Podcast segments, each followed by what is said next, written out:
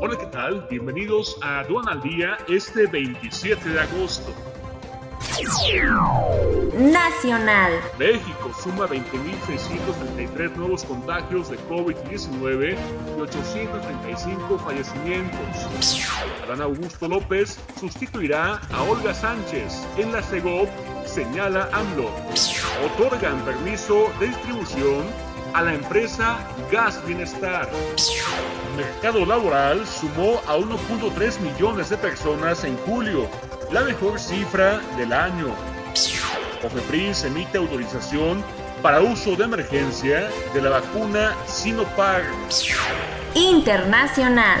Biden promete perseguir y hacer pagar a los autores del atentado en Kabul.